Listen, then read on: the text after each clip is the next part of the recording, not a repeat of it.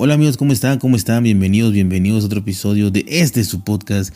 Pero en este caso es sobre una película, porque no es serie, una película que vi que de verdad, de verdad, la empecé a ver porque yo ya sabía un poquitito del tema eh, sobre esta película. Y esta película es la historia que yo creo mm, mejor hecha en película. Obviamente, no sé si haya libro, pero hay muchísimos artículos de periódicos y, entrevistas y videos y demás que uno puede ir buscando ahí poco a poco.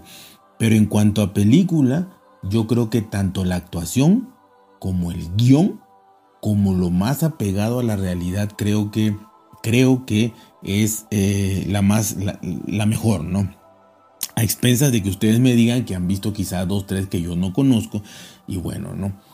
Eh, estoy hablando de la película de las tenistas eh, Venus Williams y Serena Williams. Pero aquí podríamos hablar solamente de dos excelentes tenistas, ¿no? ¿Y qué pasa en este caso? En este caso yo creo que la historia, más allá de centrarse en las tenistas, más allá de eso, yo lo que capté es que esta historia se centra en el padre de estas dos niñas y en la madre también, porque tuvo muchísimo que ver su madre en esto. Pero generalmente las noticias atacaron mucho al papá o criticaron mucho al papá por el hecho, un régimen demasiado riguroso para unas niñas que prácticamente eh, los reporteros y los analistas decían que no tuvieron infancia porque el señor se las pasaba toda la tarde, él trabajaba en la noche. Entonces todo en la tarde se las llevaba a entrenar y en la mañana iban a la escuela y en la tarde a entrenar. Cabe señalar que él, tuvo, si no me equivoco, cinco hijas eh, y todas son, todas fueron excelentes, excelentes estudiantes. Por ese lado creo que no hay que reprocharles, excelentes estudiantes y a la vez excelentes deportistas estas dos. Eh, la mamá también ayudaba muchísimo, muchísimo a que, a que, obviamente con las tareas de, de la, ella también trabajaba con las tareas de la escuela, pero también las enseñaba. Cuando ya Venus Williams, que fue la más grande, empezó a destacar un poquito más, la mamá se dedicó a, Serena Williams, ¿no? Y la mamá entrenaba. El papá y la mamá no tenían idea, nunca habían jugado tenis, no sabían ni de qué se trataba. Esa es la magia de esto. Y una de las magias que yo nunca he creído, porque no me dejarán mentir, hay muchísima gente que dice, yo nunca pensé ser famoso, yo nunca pensé eh, ganar tanto dinero, yo nunca pensé, yo simplemente empecé a hacer algo y, sucedió que me hice millonario. Muchísima gente yo he oído así, seguramente ustedes. Pero hay teorías, hay metafísica y hay diversas teorías este, esotéricas que dicen que si tú visualizas, que si tú ves, que si tú crees, que si tú te ves ahí, lo vas a lograr, sumado al esfuerzo y, a todo lo que hay que sudar, ¿no? Pero aquí viene algo, algo curiosísimo. Este señor inclusive al final de la película sale en fotos, ¿no? Porque este, a este señor lo interpreta Will Smith. Ya se imaginarán, nada más la actuación es, es, espectacular de Will Smith. Obviamente un señor de raza negra, toda la familia de raza negra. Este, pero el señor inclusive al final en las fotos que sale se ve un señor eh, muy alto. Obviamente no, no se ve cuánto mide, pero yo me atrevería a pensar que mide más de dos metros. Las piernas se le ven enormes, el señor se ve enorme. E inclusive si, si se fijan muy bien, Will Smith actúa de una manera hasta cierto punto torpe camina un poco encorvado, muy lento, entre que el señor ya estaba un poquito grande, más de 60 probablemente, y que por lo grande que es, no sé si se han fijado que la gente muy grande pues se ve que hasta camina un poquito así como encorvada o como cierto tipo de lentitud, no sé. Así se veía el Señor. Pues así las entrenaba. Pero el Señor no las entrenaba, ni la señora no los entrenaban, ellos jugando porque no sabían, porque no tenían ni la habilidad para moverse. Él dice que desde antes que las niñas nacieran, él ya tenía un plan. Este señor se puso a estudiar a ver películas, a leer revistas de todo lo que había en ese entonces, estamos hablando de 1968, 70, a ver revistas de todo esto, películas, a estudiar a los entrenadores, a ver las técnicas. Y él con eso armó un plan, armó un plan, si no me equivoco, de sesenta y tantas páginas, en donde decía claramente qué iban a hacer cada una de sus hijas. Venus, por ser la más grande, puso que iba a ganar Wimbledon. ¿sí? Y lo más impresionante es lo de Serena. Y eso no se sabe hasta el final cuando él lo dice. Se menciona al final de la película que más del 90% de lo que él apuntó en un folleto, en un cuaderno, se cumplió. Rompió todas las reglas. Y ahí les va una de ellas. Él era pobre, negro. Su infancia, no muy lejana, a los 40, 50 años atrás, su infancia la había vivido con el problema del Ku Klux con el problema de que los blancos los negros no podían tocar a los blancos, con el problema de que los golpeaban, de que eran, si no eran esclavos ya porque estaba abolida la esclavitud, pero sí eran tratados como de quinta clase. Eh, rompió las reglas. Eh, ¿Cómo rompió las reglas? En el aspecto de que él iba con su folleto y su plan, él tenía un plan que no, lo, no salió de ahí nunca de su cabeza no salió el plan. Y era obviamente sumamente terco. Tienes que ser sumamente terco para llevar a cabo un plan totalmente absurdo. Me acuerdo que fue con un, representante eh, porque él no podía pagar clases de tenis, ni un club de tenis. Entonces él los entrenaba en una cancha que había pública en un parque de su colonia, de su barrio era un parque que pues no era el, eh, el, piso adecuado ni nada. Probablemente las medidas sí y demás. Pero ya saben, entre que descuidado y que había más gente y que todo y que ahí habían maleantes y demás. Ahí los entrenaba. Entonces él dijo, ya es hora de que, de que mis hijas vayan a entrenar con un entrenador, pero yo no puedo pagar. Entonces, como hizo su plan, él fue a ver a muchísimos y les dijo, mira, mis hijas, pero, pero así, ¿eh? sin ningún desparpajo, él llegaba y decía, mis hijas, pero así encorvadito, así como que, no tímido, porque hablaba bien, pero, pero se veía raro, ¿no? Y decía, mire, mis hijas, mi hija va a ganar Wimbledon, mi otra hija va a ser la mejor del mundo, así, así.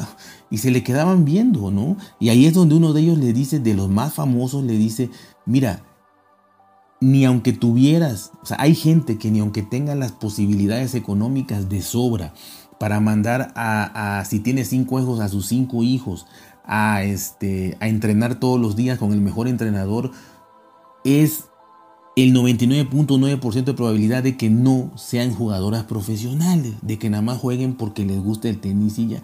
Y ahora tú vienes a decirme que dos de tus hijas, sin entrenamiento y que los has entrenado tú, van a ser campeonas de Wimbledon y van a ser las mejores del mundo. Te felicito por tu sueño, pues estás loco, hermano. Y así lo iban corriendo todos, todos, todos. Lo más curioso de todo es que tú en la película no te vas dando cuenta qué va, cuál es su plan realmente, o sea, qué página sigue de ese plan, hasta que logra las cosas y te vas dando cuenta de que él quería exactamente que pasara eso. Él quería que pasara eso. Si alguien lo rechazaba, él lo tenía planeado que esa persona lo iba a rechazar. Y quien lo aceptaba, él, él tenía planeado que esa persona era la que él quería para que entrenara a sus hijas. Impresionante. Había una tenista en ese momento, no me acuerdo el nombre, pero era Capriati. Él quería ese entrenador. y tuvo ese entrenador. Pero e, e, era, era un dolor de testículos. O sea, iba y decía y jodía y no le paraba la boca. O sea, inclusive, inclusive cuando John McEnroe y algunos de ellos el entrenador de John McEnroe lo entrenó, pero no lo aguantaban porque eh, hagan de cuenta que el entrenador le decía, párate derecha. Y él le decía, no, no, no, párate abierta como lo hemos entrenado toda la vida. Y el entrenador así de que, bueno, me está haciendo caso a mí o usted. Y ya se callaba dos minutos. Y otra indicación, y le decía, no, pégale más fuerte. Pero lo aguantaban, lo aguantaban. El caso es que cuando llegó al entrenador de Capriati que él quería, le vendió la idea Obviamente eh, con el hecho de que les decía, vean jugar a mi hija, vean jugar a mi hija.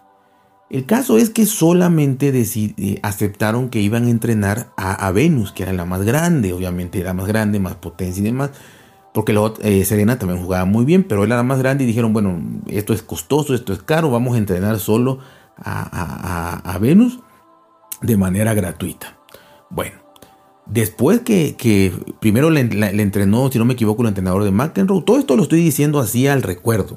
Esta, esta película la vi hace más de 15 días. Entonces, este, ya saben que no hago yo ni nada y me gusta contarlo más así natural según yo. O irresponsable, como le quieran llamar. El caso es que, si no mal recuerdo, eh, de ahí dejó, él dejó al entrenador que le había hecho favor en un inicio, que es el entrenador de McEnroe, si no me equivoco, o de Pete Sampras, uno de esos. Él lo dejó porque ese era su plan. Su plan también era así de que voy a agarrar a este y luego lo dejo. Se fue y conquistó, y bueno, y convenció al, de, al que entrenaba a Capriati. Y este señor le dijo, bueno, yo, porque ellos vivían en Compton, California. Y el señor de Capriati vivía en Florida, o sea, al otro lado. Entonces le dijo, bueno, llegaron a su casa, se sentaron y le dijo, este, ok, nos vamos a llevar a, me, voy a llevar a Serena a entrenar y, ahí les voy a ir mandando los videos, los avances y todo. Y el señor le dijo, no, nos vamos todos o no va nadie. Cuando todavía le estaba pidiendo de favor, cuando no le estaba pagando. y el otro entre sorprendido y demás le dice, bueno, quieren ir todos. Pero no dejaba hablar, decía, es que sí, ya vamos todos, mire, eh, consíguenos una, una casa rodante y no sé qué. Y señor, así como casa rodante, y voy a alimentar a toda esta familia. Y bueno, el caso es que se lo lleva. Les dan casa, comida, todo allá en, Florida. Y el señor, el entrenador, le dice: Mira, la única forma de que todos, todos en la historia del tenis, del deporte moderno, todos los que han llegado a ganar, eh, a, a, ser, profesionales para empezar, a ser profesionales, aunque nunca ganen nada, pero todos los que han llegado a ser profesionales y más los que han llegado a ganar, todos empiezan en unos torneos que se llaman torneos juniors. Así empiezan todos. Hay por edades, como en el fútbol. Vas a empezar en quinta división, de, de 10 a 12 años, de ahí pasas a cuarta, de 12 a 15, y así, hasta que llegues a primera. Bueno, es forzoso. Y le, le dijeron, nunca nadie ha sido profesional sin empezar aquí. Y además empezando aquí, además de que te fogueas, de que te conocen, vas a ir agarrando patrocinadores, que es lo que quieres. Van a llegar marcas deportivas, van a llegar este, representantes y aquí tú vas a agarrar tanto dinero para mantenerte en esto como eh, el ir avanzando y así vas clasificando a los torneos profesionales cuando llegues a ser profesional. Pues bueno, el Señor le dice, eh, a duras penas aceptó que, este, que entrara como a dos torneos eh, juveniles. Los ganó todos, todos. Eh, Venus Williams, lo ganó todo. Pero de ahí dijo, ¿sabes qué? Mi hija ya está, ya está cansada, ya se cansó, se, la veo agotada. Decía, la veo agotada, está jugando aquí, no gana nada, dinero le gana a todas. No, no le veo caso. Así que sácala por favor y va a jugar hasta que sea profesional. Y ahí pues la pugna y el otro, pero es que nadie lo ha logrado, tú estás loco, ¿cómo es posible? Tiene que llevar este seguimiento, tiene que ir por todas las, las elecciones, por todas las categorías hasta que llegue a profesional. Nadie nunca ha llegado a profesional. Pues mi hija no va a jugar hasta que llegue a profesional. Y como le hacían su gusto a fin de cuentas, o no sé qué tenía ese señor Resulta ser que la primera mujer en la historia que se retiró de los juniors fue Serena Williams. Eh, Venus, perdón, Venus Williams, Venus Williams. No jugó durante tres años y medio este, los torneos juniors, no jugó. ¿Qué hacía? El señor dijo, ¿sabe que va a entrenar todos los días los tres años más duros? Y los tres años y medio que no jugó Junior se dedicó a entrenar, pero a entrenar sola, entrenar con su entrenador. No tenía competencia, no sabía lo que era un estadio lleno, no sabía nada. Entrenaba durísimo y mejoraba obviamente tremendamente, pero solo con su entrenador, con pelotillas tiradas, con esto y el otro, todo controlado. Esto es muy importante, todo controlado. Cuando eh, la logran inscribir a un torneo, su primer torneo ya como profesional. No tenía tenía entrenador, pero no tenía representante, no tenía este, marca deportiva, no tenía ni uniforme, no tenía nada más que lo que compraba, pero no tenía patrocinadores. Su primer torneo profesional a los 14 años de Venus Williams, 14 años, ¿sí? 14 años. Eh, le toca el primer, el primer partido con una tenista, obviamente ya profesionales, todas clasificadas en ranking mundial, todas buenas, en el US Open. Le gana la primera, le gana la primera muy fácilmente. ¿sí? Llega un representante y le dice, te ofrezco, perdón, perdón, perdón, antes de que jugara el primer partido, antes, cuando tenía tres años y medio sin jugar, llegó un representante a su casa y le dijo, te doy tres millones de dólares por firmarte. Pero esto es hasta hoy. Mañana que sea tu primer partido profesional, si no aceptas, se acaba esta oferta. A Capriati le dimos 2 millones, a ti te vamos a dar 3 millones. Antes de que juegues, ni siquiera sabía qué tan buena era más que en entrenamientos, no en partidos oficiales. Se va el señor, y el entrenador brinca de alegría y le dice, ya, ya ganamos, ganaste. Le decía al papá, ganaste, lograste lo que hiciste toda tu vida, planeaste que tus hijas fueran profesionales y ya lo lograste, lo lograste, lo lograste. 3 millones de dólares, se resuelve tu vida. En 1970 se resuelve tu vida, agárralos. No se los han dado a nadie en la vida. Y el Señor dice, ¿y por qué voy a agarrar la primera oferta? ¿Por qué no esperar a ver más ofertas y comparar? Y le dice el entrenador sabiamente también, porque tu hija no ha jugado. Si mañana tu hija pierde, olvídate de esta oferta. Si mañana tu hija pierde, olvídate de esta oferta. no ha jugado, fírmalo ya. Y aunque pierda de aquí para adelante, ya tiene ese contrato. Y él dijo es que mi hija va a ganar. Y le preguntó a la hija, Vino, ¿tú qué vas a hacer mañana? Voy a ganar. Ahí está, va a ganar. Rechazamos la oferta y vamos a ver. Así con ese temple, tranquilidad ahí, vámonos a cenar y no sé qué, tranquilo. Se van a cenar, la chamaca no ha jugado, al otro día juega y gana el primero, se siente otra vez el hombre y le dice, te doy cuatro millones. Y le dice, no, si ayer me daba tres, hoy me da cuatro, pues vamos a esperar a que, a que vengan más y nos ofrezcan más. Y el entrenador ya estaba vuelto loco, se jalaba los pelos, decía que, pero lo aguantaba. El caso es que su segundo partido como, ya ven que eh, estos, estos Open, estos, estos, estos, Grand Slam se juegan en varias canchas y todas son grandes, pero hay una, hay una inmensa, la principal, ¿no? Entonces, eh, su segundo juego le toca nada más y nada menos con la número uno del mundo, que era Arancha Sánchez Vicario, la número uno del mundo ganadora dos o tres veces, si no me equivoco, el US Open, de no sé cuántos Grand Slam y demás. La niña eh, Venus no está eh, pues muy nerviosa, aunque sí cuando sale ve tres años y medio sin jugar y había jugado solo un partido anterior. Ve ese, ve ese estadio repleto, siente el, nervio, pero lo controla perfectamente. Eh, el caso es que le va ganando dos sets a cero tranquilamente, o sea, casi casi 40 a 0, 40 a 0, tranquilamente. Eh, y así, perdón, ya le había ganado un set y le estaba ganando 3-0 el segundo. Eh, le ganara a Sánchez Vicario. La gente vuelta loca. Inclusive hay, una escena donde no sé si pasó, quiero ver, quiero ver el partido oficial, de verdad lo quiero ver, porque la niña, la Serena tenía, Vinus tenía 14 años. Imagino que Arancha Sánchez por lo menos 18 o 20 habrá tenido, quiero pensar.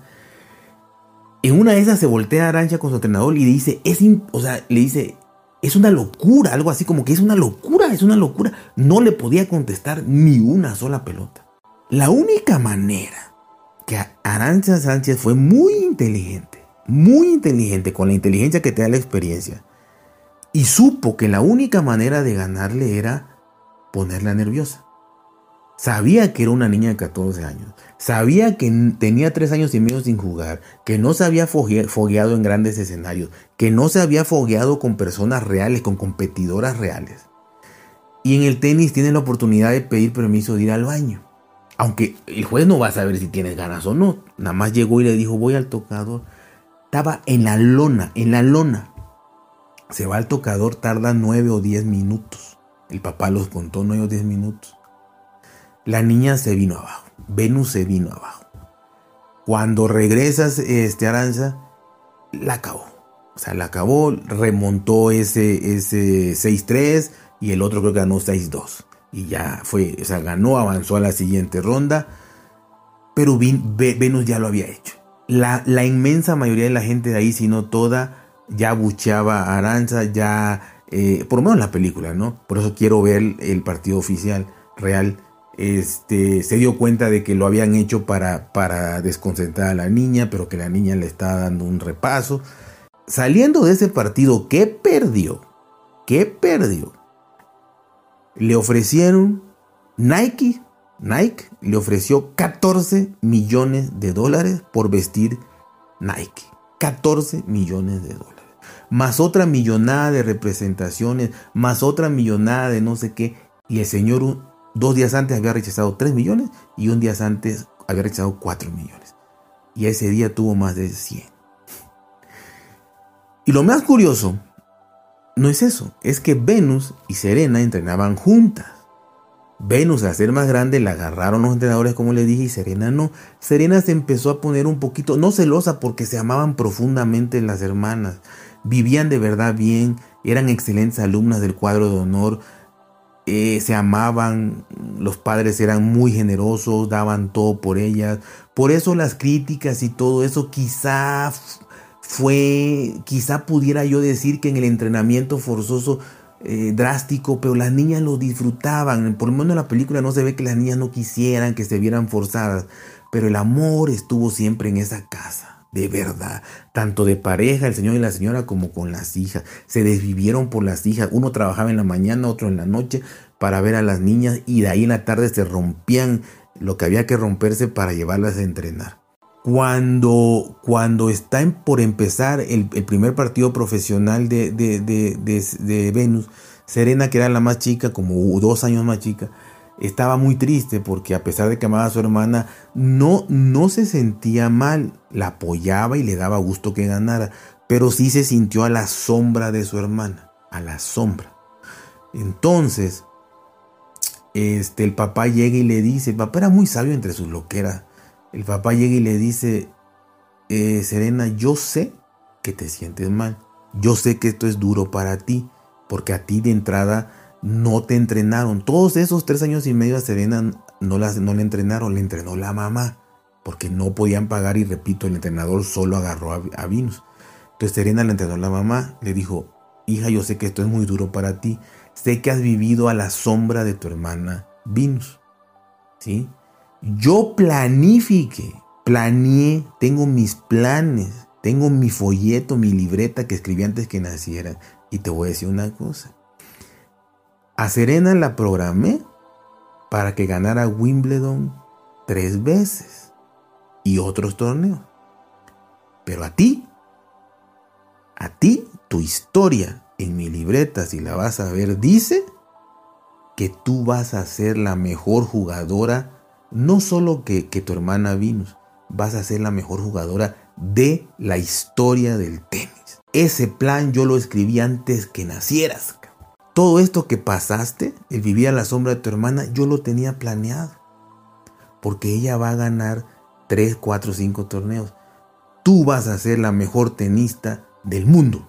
Y dicho y hecho. Acaba la película y, al final ya ven que pasan escenas ahí eh, Venus Williams fue considerada, fue la número uno del mundo, ganó no más de 5 o 6 torneos si no me equivoco. Y Serena Williams ganó veintitantos Grand Slam y fue considerada y es considerada una de las mejores tenistas del mundo. Yo me quedo sin palabras al ver que si la tercera parte de esta película es real, ¿cómo puede una persona planificar desde antes que nazcan tus hijas qué quieres que sean, cómo puede el esfuerzo, porque, porque podrás hacer toda la planificación, pero si te salen, si te sale la persona que no tiene talento, no lo sé, no sé qué pasó ahí, pero nunca nadie más pudo creer que el padre escribió un folleto de más de 60 hojas de cómo iba a ser la historia de, de sus hijas y de cuántos entrenadores iba a rechazar y de cuáles iba a ir a ver y de cuáles ofertas iba a rechazar y de hasta cuándo iba a aceptar una. Todo eso, según la película, estaba hecho. Entiendo que es basada en la vida real y que hay matices de todos los colores y sabores. Lo entiendo.